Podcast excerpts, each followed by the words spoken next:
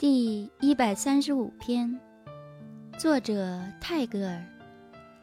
This rainy evening, the wind is restless. I look at the swaying branches and ponder over the greatness of all things. 阴雨的黄昏，风无休止地吹着。